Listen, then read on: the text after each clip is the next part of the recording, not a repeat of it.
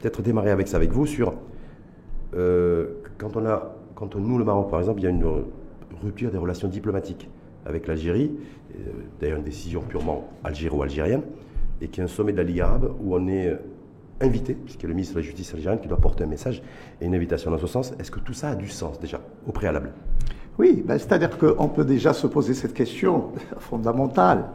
Pourquoi les gouvernants d'Alger tiennent absolument à organiser ce sommet ben, Ils ont fait, ils ont fait des, des efforts énormes et tiennent absolument à ce que ce sommet soit organisé, notamment le 1er et le 2 novembre de cette année. Est-ce qu'on sait pourquoi d'abord que... Oui, oui, oui, je vais vous dire pourquoi? Je vais vous dire pourquoi. Alors que, vous savez, le Maroc a organisé sept sommets de la Ligue arabe, extraordinaire et ordinaire. Il a même, en 2016, il a renoncé à l'organisation d'un sommet parce qu'il a estimé que les conditions n'étaient pas réunies.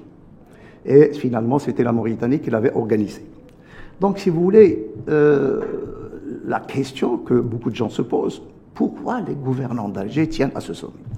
Bah, Je répondrai de la manière suivante. D'abord, c'est surtout sortir de l'isolement international dans lequel ils se trouvent. Parce que, vous voyez, dans lequel se trouve l'Algérie Ah, se trouve l'Algérie. Vous savez, l'Algérie, c'était euh, dans les années 60, 70, euh, c'était le, le, le, leader de, euh, du non-alignement, euh, du mouvement progressiste, etc.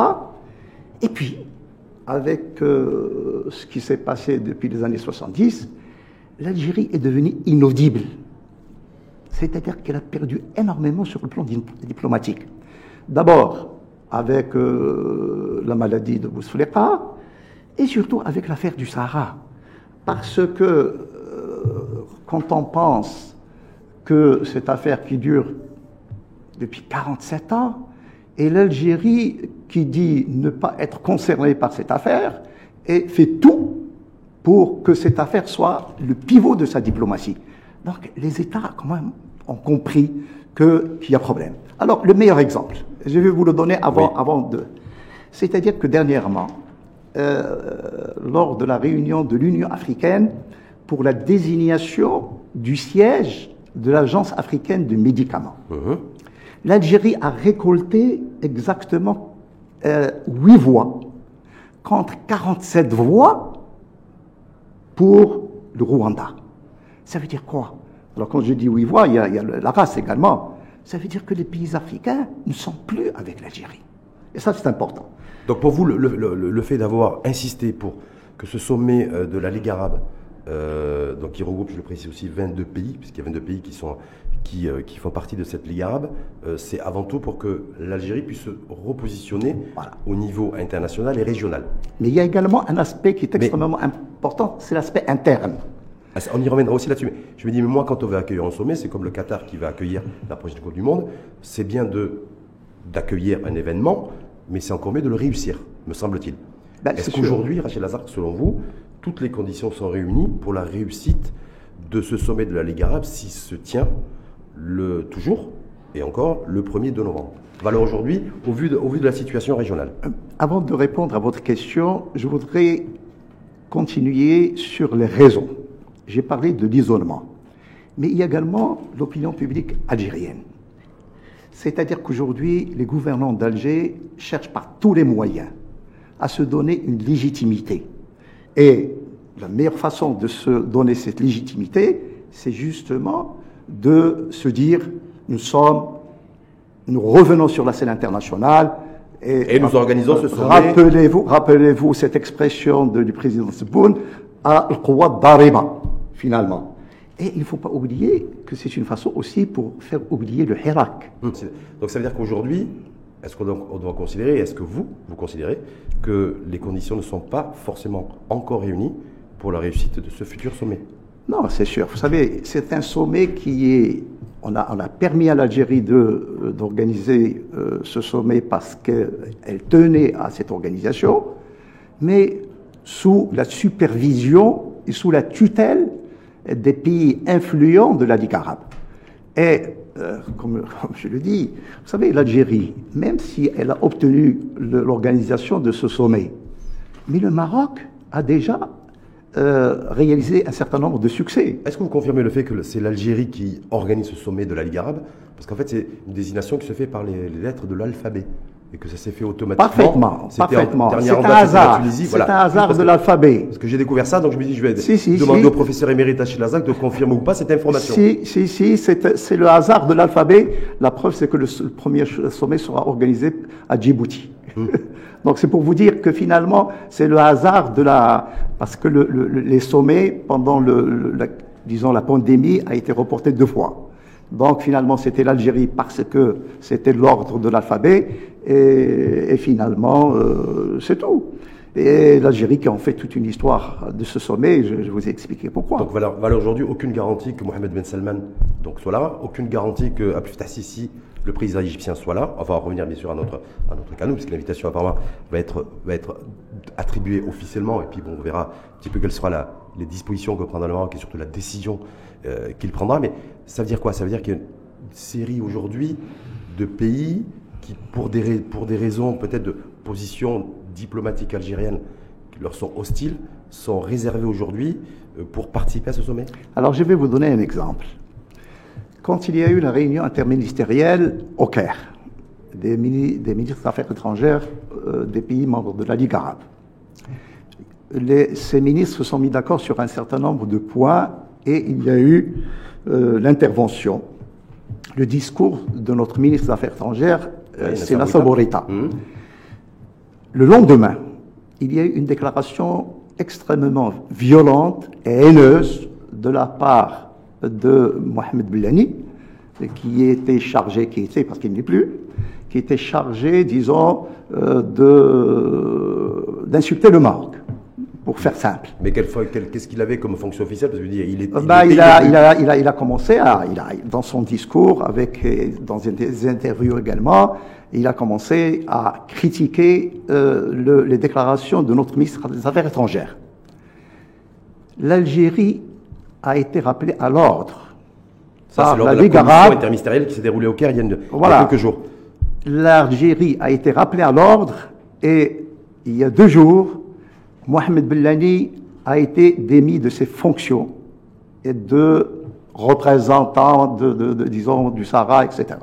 Donc il a été limogé à la demande de, donc, la Ligue arabe. donc ça veut dire quoi pour vous? Qu'est-ce que vous y voyez Ça veut dire que c'est un sommet qui est tenu avec, euh, euh, si vous voulez, avec, sous la tutelle de la Ligue arabe et des pays influents de la Ligue arabe. À savoir quoi Vous- À savoir l'Égypte, l'Arabie Saoudite, Voilà. les Émirats Arabes Unis Oui, oui, bah oui, parfaitement. Il y a, l'Arabie Saoudite, il y a l'Égypte, euh, Le Qatar le Qatar, il y a le Maroc.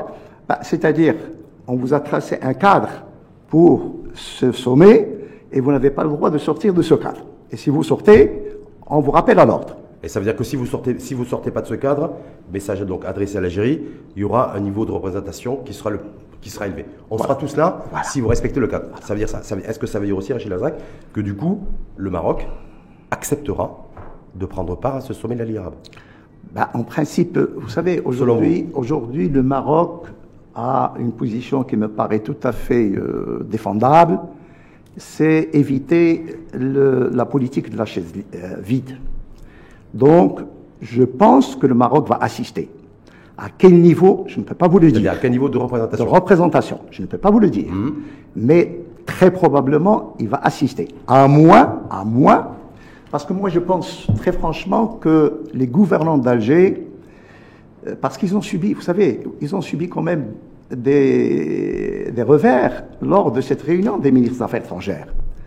La Ligue arabe a tout d'abord demandé à ce que le Maroc soit convoqué dans les mêmes conditions que les autres chefs d'État.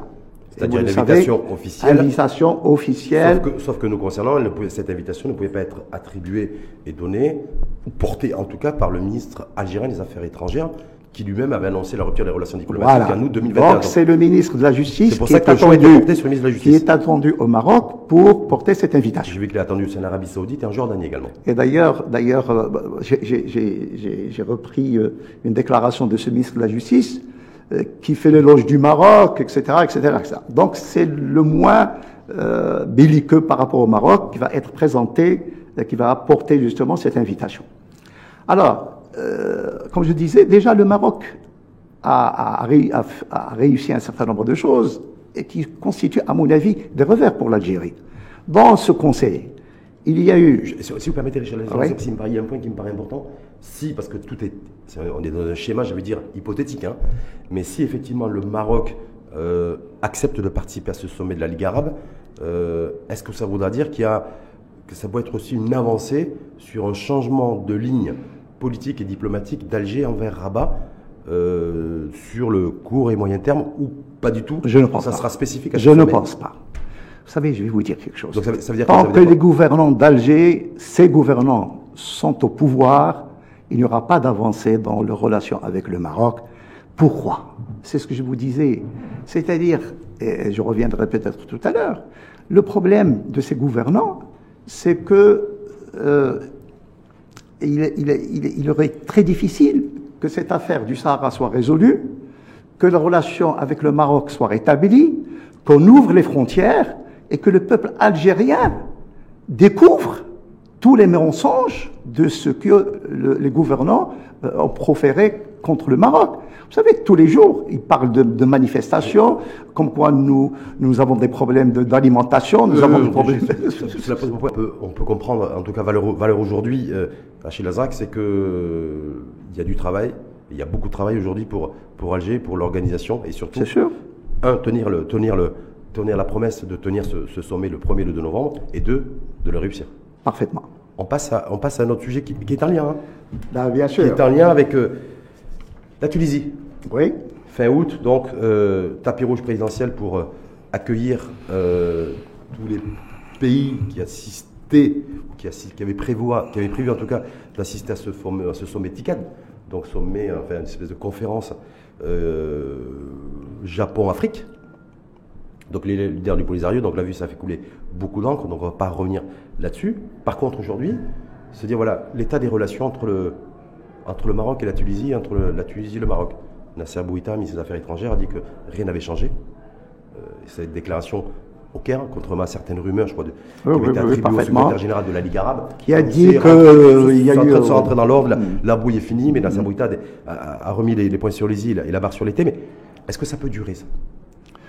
Oui, non, Voilà, mais vous savez, là, c'est- l'acte, l'acte de, de- de- du président tunisien, et je reprends l'expression de Nasser Bourita, euh, c'est un acte grave et inédit.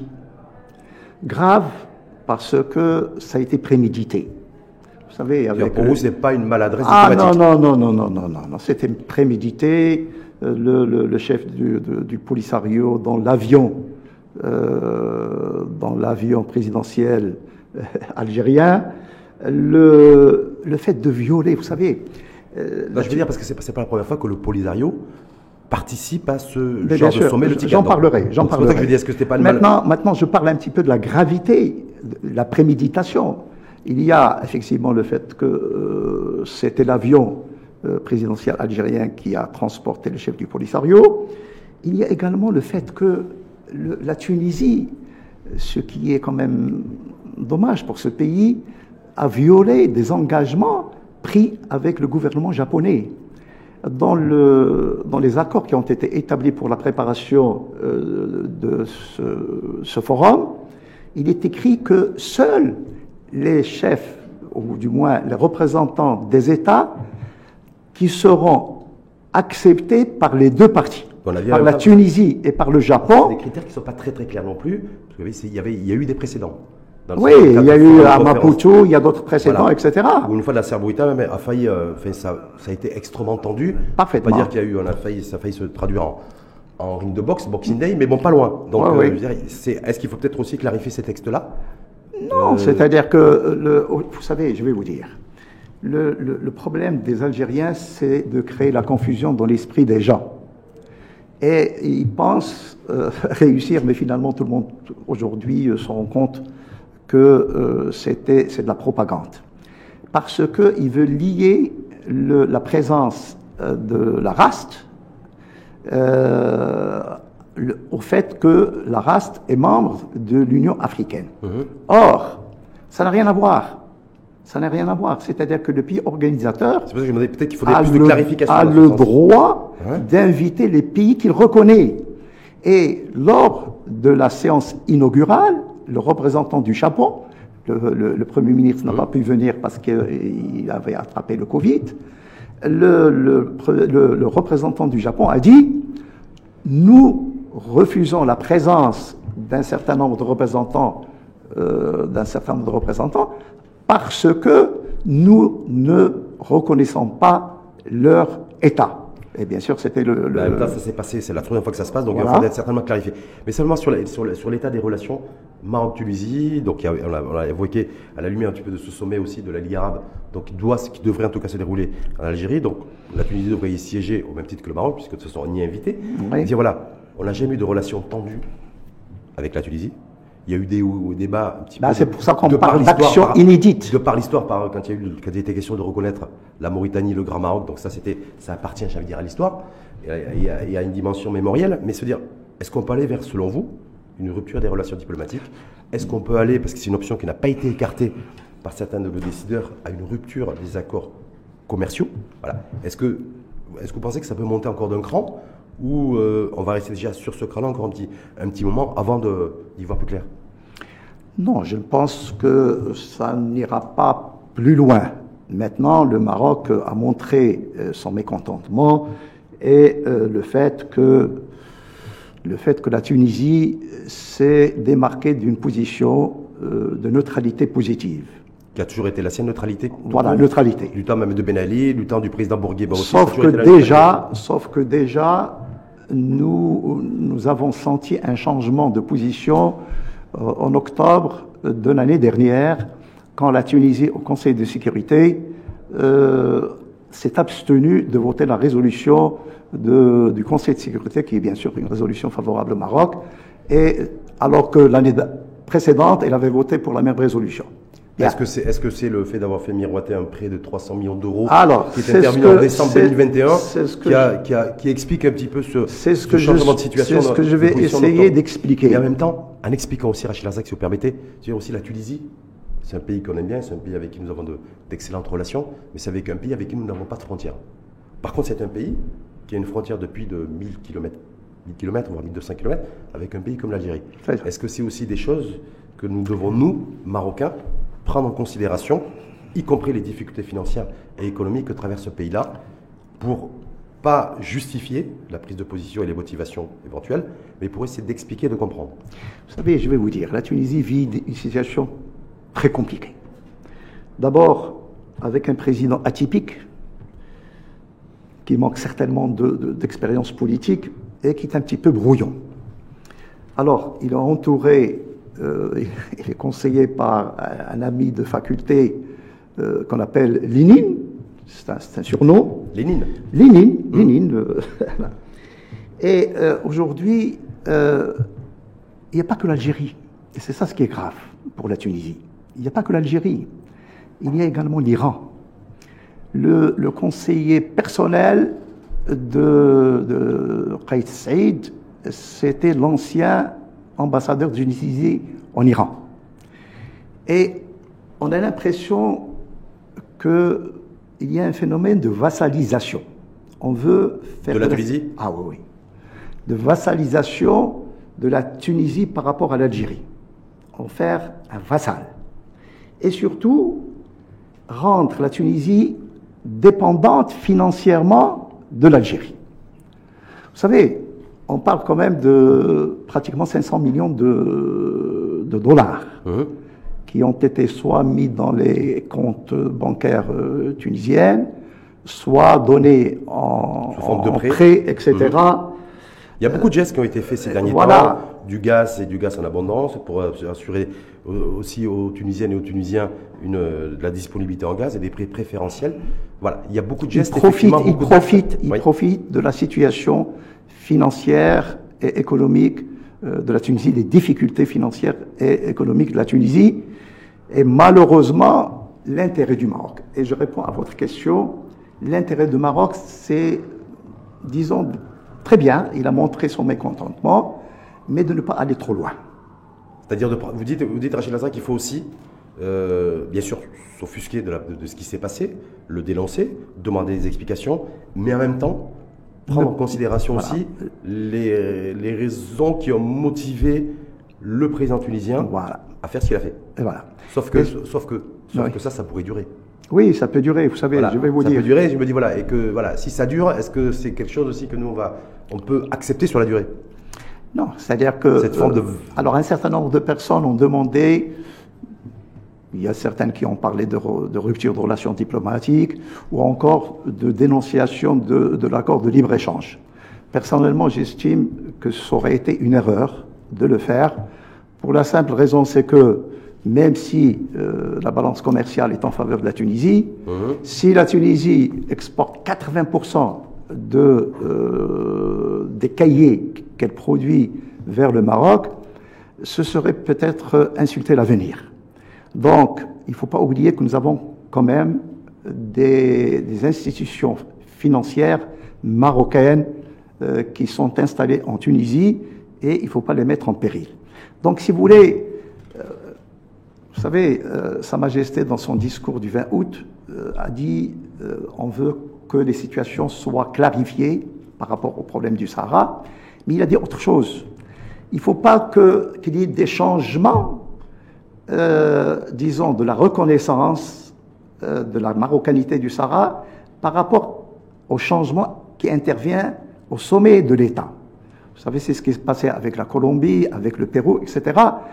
Et aujourd'hui, malheureusement, nous avons un président qui est, qui, est ce qu'il est, et nous espérons que la Tunisie va retrouver sa prospérité, euh, sa démocratie, etc. Et là, on aura des relations, euh, j'allais dire, normales et amicales avec la Tunisie. Donc vous, vous Il ne faut pas insulter l'avenir. ni insulter, ni insulter le, le passé. Voilà, et ne Euh, pas insulter. Voilà. Hmm. Parce que nous avons toujours eu. C'est pour ça que euh, cette position de Qaïs Saïd est une, est une attitude irréfléchie Hmm. qui lui a été dictée par l'Algérie. Et c'est dommage pour la Tunisie. C'est dommage. D'ailleurs, je ne sais pas si vous avez euh, lu un petit peu euh, les commentaires de Marzouki, l'ancien président Oui. de la Tunisie, qui a dit mais c'est- insensé, c'est une décision insensée, parce que euh, il ne fallait pas que la Tunisie se démarque de sa neutralité positive. Et, et une neutralité qui a toujours été historique. Exactement. L'occasion de faire une transition et de transiter sur, sur le Sahara, faire un état de. Oui. euh, un point de situation avant de parler aussi de Maroc, euh, Maroc-France aussi. Il y a l'histoire des visas, la- l'annonce faite par Emmanuel Macron aux abords d'un concert euh, en France et à, Paris de sa. De, c'est- en tout cas, c'est lui qui a annoncé sa venue au Maroc d'ici fin octobre. On va revenir là-dessus et sur l'histoire des visas parce que c'est un sujet de préoccupation d'un certain nombre de nos concitoyennes et concitoyens. Mais juste sur, sur le, sur le Sahara, Conseil de sécurité, réunion. Alors, réunion fin- prochaine, c'est entre le 20 Avant le- et le 25 octobre prochain. Avant le sommet de la Ligue, avant le sommet de la Ligue arabe en Bah Algérie. oui, bah oui. Bah. Ben oui, c'est-à-dire que euh, normalement, en ce qui concerne le Sahara, le problème est débattu par le Conseil de sécurité en avril et en octobre. Alors il y a eu une réunion en avril dernier, mais euh, c'était beaucoup plus une réunion technique où on a soutenu un petit peu l'action de Dimastura et on lui a dit, de, disons, de mener sa, sa mission. C'est ce qu'il a fait et dernièrement, euh, il est même aujourd'hui en tournée euh, dans les pays concernés par euh, l'affaire du Sahara. Mais d'après ce que je constate, c'est qu'il n'y a pas de résultat. Chaque parti est resté sur ses positions et l'Algérie, bien sûr, ne veut pas de table ronde. Or, euh, et là je comprends une expression qui a été euh, faite le 7 septembre dernier, c'est-à-dire la semaine dernière, où la représentante du secrétaire général des Nations Unies a déclaré, je cite, Dimistura entend rester dans la voie tracée par ses prédécesseurs. Donc la ligne ne va pas changer. La ligne ne va pas changer, il faut qu'on continue les tables C'est-à-dire qu'il- rondes. est-ce que Ça veut dire qu'il va, il va, train d'insister, il va réinsister auprès d'Alger pour que l'Algérie participe et revienne à la table des Ce que l'Algérie va refuser, sous la forme des tables rondes? Voilà ce que l'Algérie euh, a, a- a refusé. Euh, donc, si vous voulez, euh, euh, je ne sais pas comment ça va se passer au niveau du Conseil de sécurité. quoi, statu quo? Il faut s'attendre à Statu quo, vous savez, je me rappelle le, que la question, que vous avez posé une question en novembre dernier, après la, la tenue de, du Conseil de sécurité d'octobre, et vous m'avez dit qu'est-ce qui va se passer euh, jusqu'à octobre 2022. Et je vous ai dit, je n'en sais rien. Vous savez, quand l'Algérie euh, fait cette déclaration, j'allais dire à l'emporte-pièce, et c'est l'expression que j'avais utilisée, en disant je ne participerai plus aux tables rondes. C'est un engagement. Or, aujourd'hui, il y a un blocage. C'est l'Algérie qui est l'auteur de ce blocage. Elle ne veut pas participer aux tables rondes, donc il n'y aura pas de négociation et il n'y aura pas d'avancée dans le dossier du Sahara. Et c'est là. Est-ce que ça, ça peut changer, évoluer, dans le sens, où je vais faire un petit lien aussi avec la visite d'Emmanuel Macron, avec aujourd'hui des pays européens qui multiplient les relations bilatérales avec, avec l'Algérie, l'Algérie qui essaie, on, c'est l'impression qu'on a en tout cas, que moi j'ai modestement, de se rapprocher un petit peu plus de l'Europe qui souhaite sortir de sa dépendance gazière euh, et, charbonnière avec, le, avec la Russie. Est-ce qu'un éventuel rapprochement de l'Algérie vers l'Europe et de l'Europe vers l'Algérie pourrait faire bouger Alger sur cette question du Sahara et euh, ne serait-ce qu'une participation aux tables rondes de négociation? Non, je pense pas. Non, je pense pas. On en parlera, si vous voulez, quand on, mais je, quand on va parler de la visite de Macron en Algérie. Mais très franchement, euh, je pense que la position de la France euh, ne va pas changer. Ne va pas changer, on en parlera. Et euh, la visite de Macron, du moins l'annonce qu'il a faite, c'est de venir au Maroc fin octobre. Et personnellement, j'estime que ce n'est pas une date qui a été annoncé euh, de façon euh, hasardeuse. Hasardeuse. Parce qu'il était, il était dans un concert de rock, il s'est pas laissé. Ça n'a rien à voir. C'est-à-dire, c'est-à-dire qu'il viendra au Maroc, bien sûr, euh, dans les conditions qui vont être établies entre le Maroc et la France, après la réunion du Conseil de sécurité. Parce que le, bah, le Conseil de sécurité, c'est fin octobre. Bah, fin octobre. Le Conseil de sécurité, c'est entre le 20 et le 25.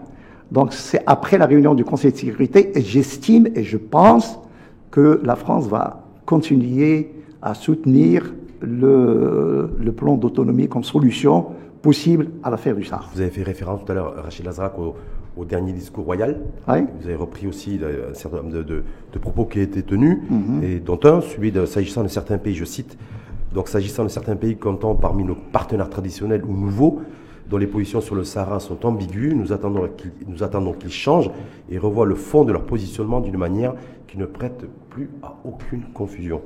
Est-ce que, là, est que là, il faut voir l'hexagone, il, faut voir il faut y voir la France ou pas du tout? Parce que c'est pas très clair dans les opinions publiques. C'est-à-dire que la France n'a pas forcément une position ambiguë. Côté décideurs français, que nous avons même certains reçus ici même dans l'info en face, ils avancent le fait que la France a été le premier pays au monde à soutenir la proposition d'autonomie marocaine en 2007, mhm. et que donc il n'y a pas d'ambiguïté là-dessus. Mais bon, et en même temps, on, s'entend dire que voilà, les relations sont pas, euh, elles sont tendues. en tout cas, les relations seraient tendues entre Rabat et Paris. Il y a cette histoire aussi euh, des visas, et avec l'opération de restriction massive. Donc voilà, quelle lecture vous faites un petit peu de, tout cet ensemble, vous, Rachid Azrak Vous savez, déjà, euh, si vous voulez, je reviendrai sur la position française en ce qui concerne le Sahara. Mais déjà, le Maroc aujourd'hui, il est dans une position confortable. Quand vous voyez que depuis la réunion du Conseil de sécurité en octobre dernier, euh, nous avons quand même des États qui, franchement, se sont déclarés en faveur de, de, de la proposition marocaine d'autonomie.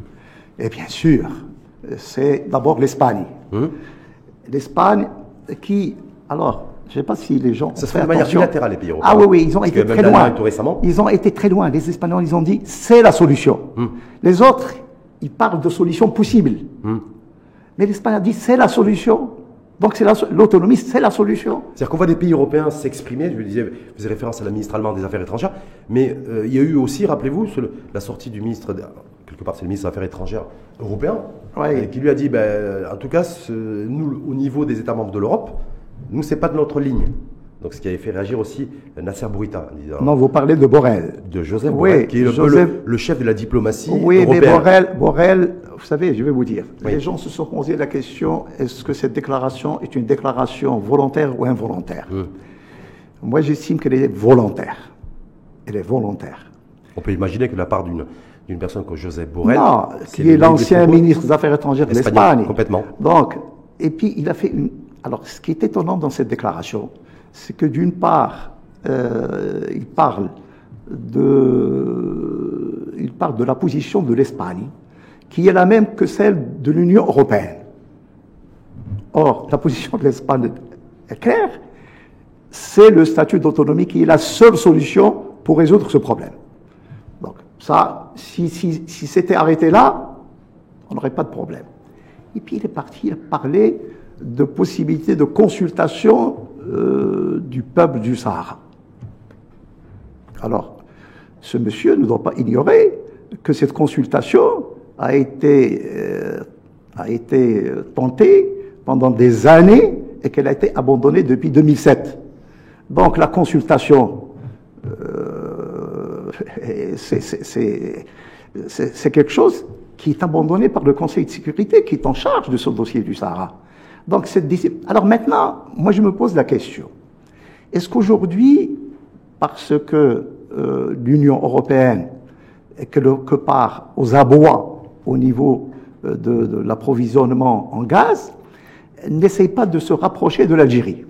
Il y a des pays européens qui l'ont fait. Je pense à, je pense À l'Italie. l'Italie, par exemple, avec le- la compagnie pétrolière Eni. Avec Eni, oui, Enfin, voilà. oui, Donc, parfaitement. on le voit que ça se fait. On voit même Emmanuel Macron, Ben, qui est venu Macron, aussi, oui, qui est, sûr. qui est passé au niveau gazier, pas que pour alimenter la France, mais parce que la France est dépendante à hauteur de 6-8% du gaz ça. algérien, Oui. mais surtout par solidarité européenne pour alimenter en gaz des pays, un pays comme l'Allemagne. Oui. Voilà. Mais, Mais quand vous avez l'Allemagne vu- en même temps est venue ici Oui, mais par quand sa mise à vous avez vu Michel qui- qui- qui- qui se déplace en Algérie et qui accepte de renégocier l'accord de libre-échange, de l'accord d'association euh, Union européenne-Algérie. Vous savez, euh, aujourd'hui, effectivement, l'Alg- l'Algérie euh, ou les autorités algériennes essayent de profiter un petit peu de cette manne gazière Ah, pour essayer d'exercer des pressions.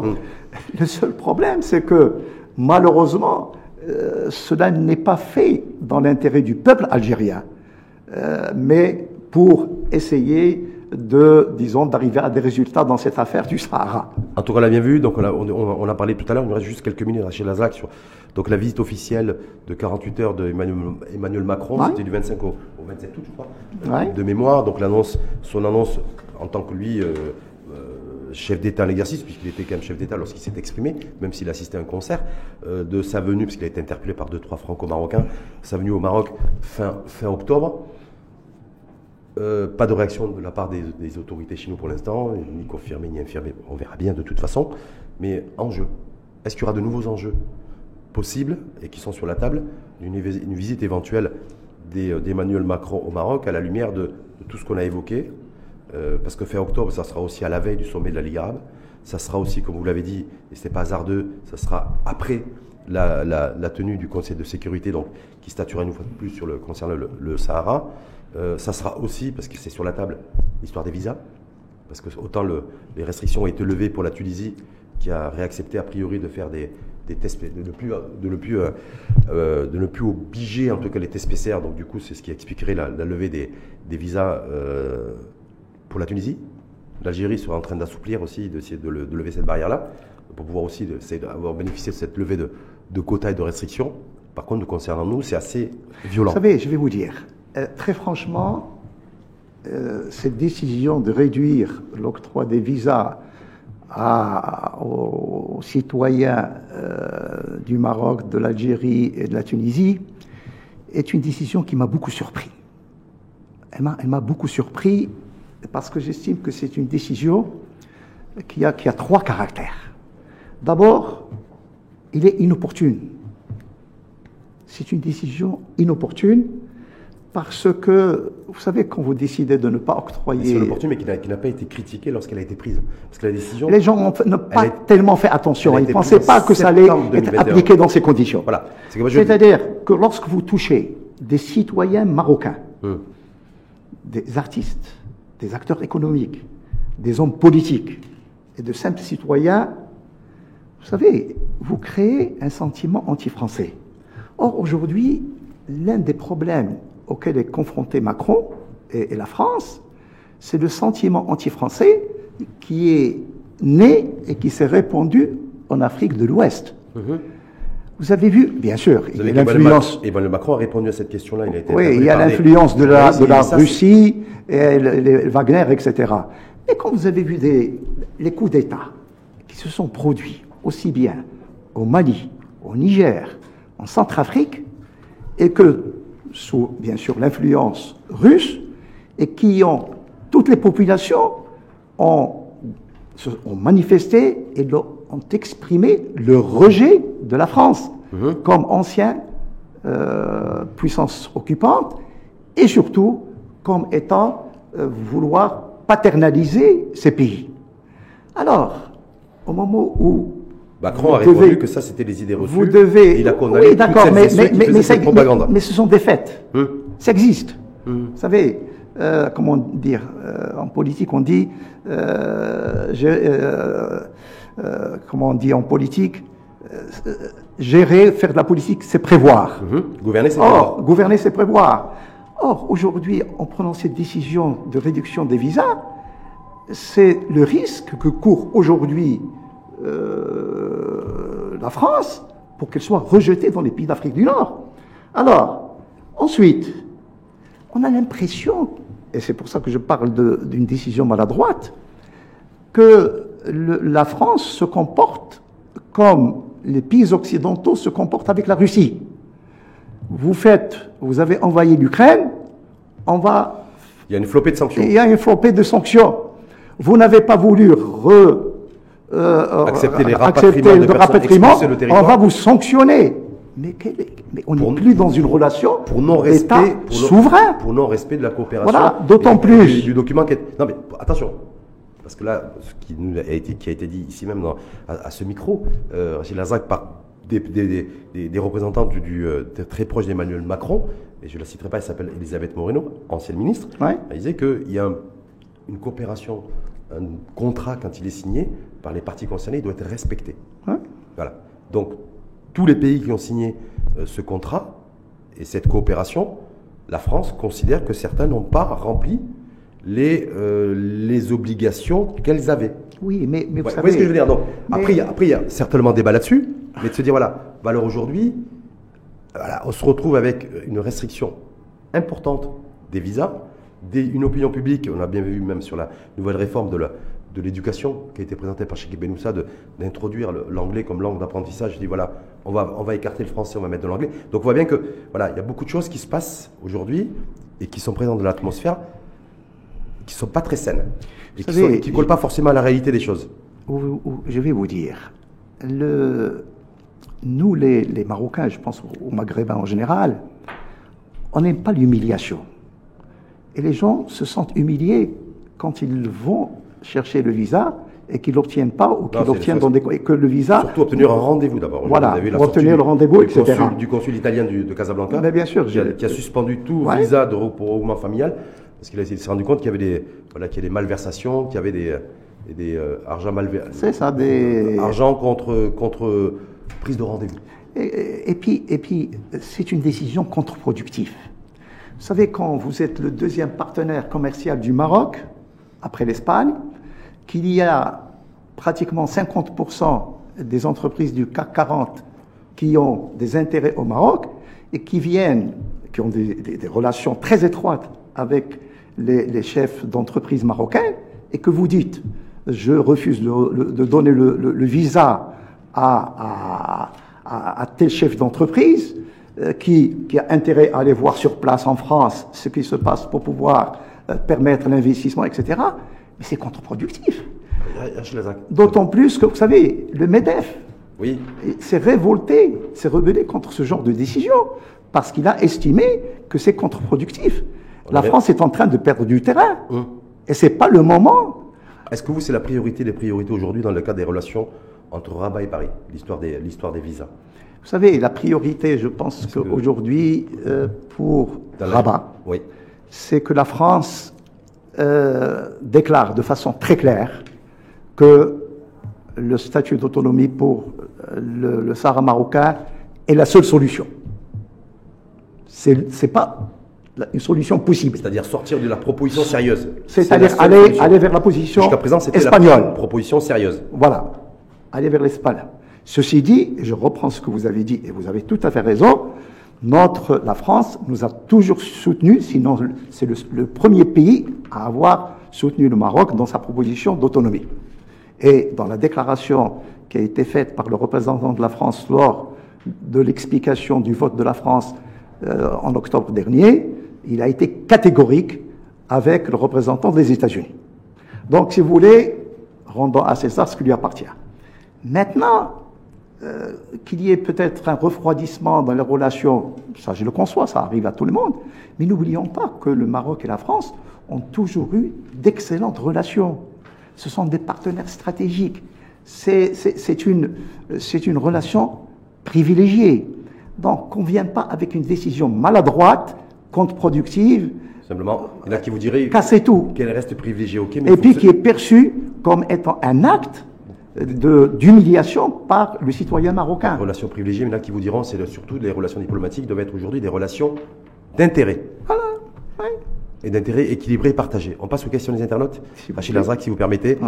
Mohamed Rouinab qui euh, pose cette question. Aujourd'hui, le conflit se trouve dans l'impasse à cause des attitudes contradictoires des autres parties. Dans ce contexte, comment vous voyez la résolution de ce conflit Tenant compte que l'ONU n'a pas encore tranché sur cette affaire, qui, qui, devient de plus en plus inquiétante concernant le Sahara ah, Vous savez, je vais vous dire, aujourd'hui, le problème du Sahara est un problème qui a été créé par, essentiellement par l'Algérie.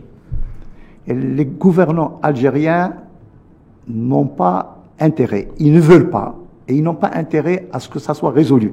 Parce que si jamais le problème est résolu et qu'on ouvre les frontières, il faut qu'ils rendent compte à leur peuple de ce qu'ils ont dépensé et au détriment des intérêts du peuple algérien, de rendre compte de l'argent, du temps et des, efforts qui ont été consentis. Vous savez, aujourd'hui, la, diplomatie algérienne est, est concentrée sur l'affaire du Sahara. Deuxième question qui vous est posée par Blue Web. La France, selon vous, veut-elle bloquer l'avancée du Maroc en Afrique Point d'interrogation. Peut-on parler d'une alliance France, Algérie, Tunisie? Point d'interrogation. Comme quoi, ce que vous disiez sur la fin, voilà, on voit que les opinions publiques sont aujourd'hui vis-à-vis de, la France, il y a euh, un parti pris. Non, je ne pense pas.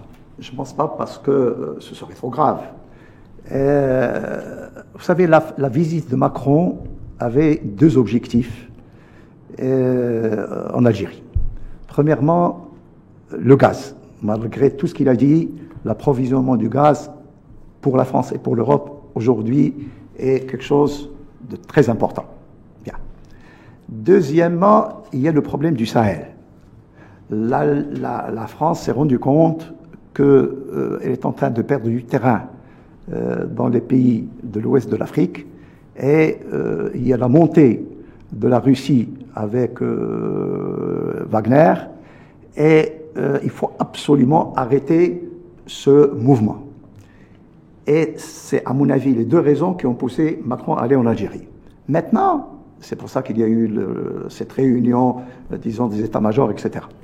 Maintenant, ce que peut-être Macron, ce que Macron doit comprendre, c'est que l'Algérie est avant tout euh, partenaire de la Russie, qui lui fournit ses armes. Donc même si l'Algérie voudrait s'attaquer à la présence russe euh, dans les pays du Sahel, elle ne peut pas le faire de façon euh, libre. Ça va être compliqué, ça, sera va être compliqué. Dernière question qui vous est posée par un internaute, Rachid Lazak, en la personne de Saïd Akib. on sait que le pouvoir organisateur du sommet arabe est prêt à tout faire contre l'intégrité du royaume. À votre avis, est-ce que ce sommet se tiendra et apportera-t-il du bien à la nation arabe? Non, d'abord, euh, le, sommet de la Ligue arabe n'est pas organisé contre l'intégrité du Maroc. La preuve, c'est que toutes les décisions qui ont été prises lors de la réunion interministérielle au Caire sont favorables au Maroc. Ils ont condamné l'intervention de l'Iran au Maroc. Ils ont condamné, c'est arabe, l'utilisation des enfants des enfants euh, enrôlés par le Polisario.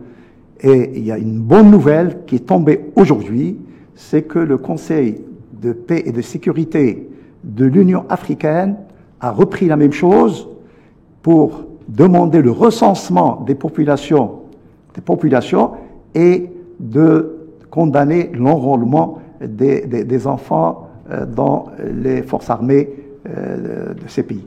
Quand vous dites recensement de population, sur quel territoire?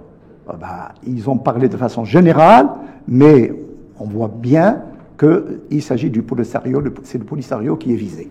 Merci infiniment à vous, Rachid Lazar, une fois de plus, pour le large décryptage en format double XL sur la fois effectivement les, les bruits de couloir et les bruits de bottes à l'avant-veille, en tout cas, de, de, ce sommet de la Ligue arabe qui devrait, ou en tout cas, se tenir le 1er et le 2 novembre Alger, donc en Algérie, avec des invitations qui sont portées à la fois par les ministres, les, le ministre de la Justice algérien, en tout cas concernant le, nous concernant nous le Maroc, l'Arabie Saoudite et la Jordanie, et après c'est le ministre des Affaires étrangères qui aussi algérien qui va faire la tournée des, des capitales du. Il y a le premier ministre algérien qui s'est déplacé hier en Mauritanie pour porter l'invitation au président mauritanien. Donc on voit bien aussi qu'il va falloir qu'il s'active aussi pour que, un, ne pas se contenter que de la tenue de ce sommet arabe, mais surtout sa réussite.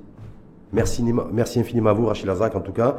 Je rappelle, professeur émérite de droit international. Merci. merci. À vous.